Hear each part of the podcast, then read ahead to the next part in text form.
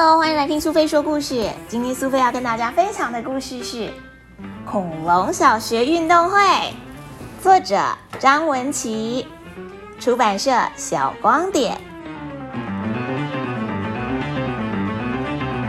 今天是恐龙小学的第一届运动会，全校的恐龙都很兴奋要参加，大家都已经准备好要大显身手一番了呢。哔哔，比赛开始了。因为体型的关系，几只比较大的恐龙在比赛里面占尽了优势。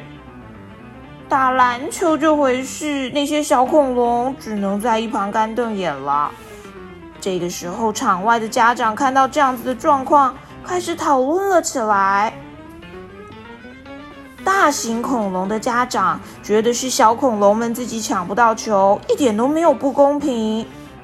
可是小型恐龙的家长就觉得，如果大型恐龙把所有的球都抢走了，在身材上面占尽了优势，那小恐龙们又要玩些什么呢？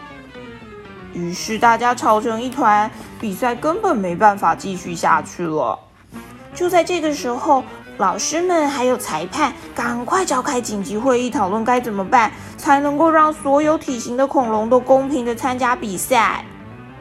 最后，裁判决定要让体型比较小的恐龙用道具参加比赛。要用什么道具呢？小恐龙们穿上了可以跳得又高又远的弹簧鞋，还背上了可以飞得又高又远的喷射背包。还有些小恐龙则是拿了可以增加防守范围的长手背。不过这个时候，换大恐龙跳出来了。他们觉得这样子根本一点都不公平啊！拿了道具一定会赢的啊。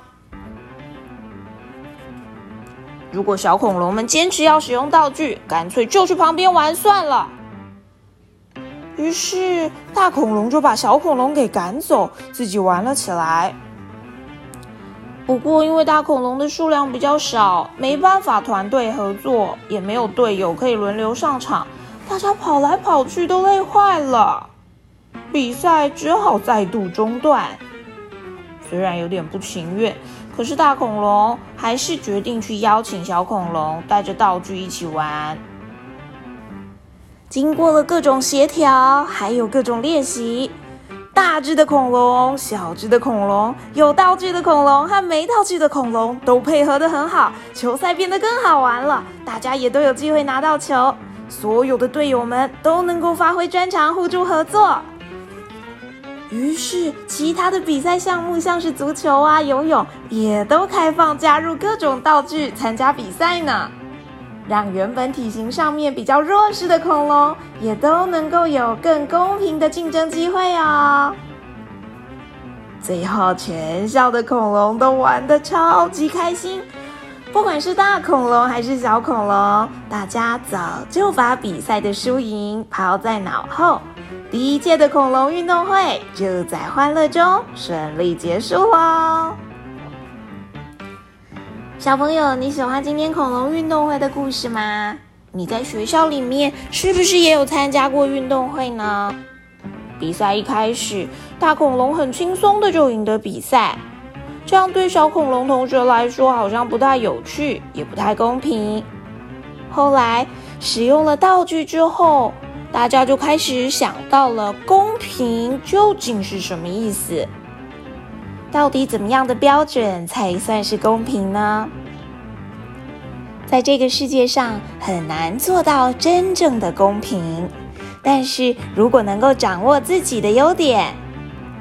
长得高的恐龙可以灌篮，能够在空中飞翔的恐龙，在空中拦截的功力一定非常高超吧？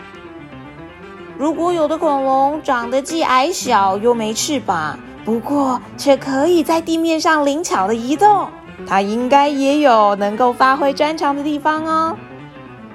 小朋友，你擅长的是什么样的运动呢？是跑步、跳远，还是游泳呢？就算通通都不擅长也没有关系，能够养成运动的好习惯，就能够让你有健康的身体。如果你还知道能够好好的互助合作的话，应该也能够在比赛场上有很好的表现呢。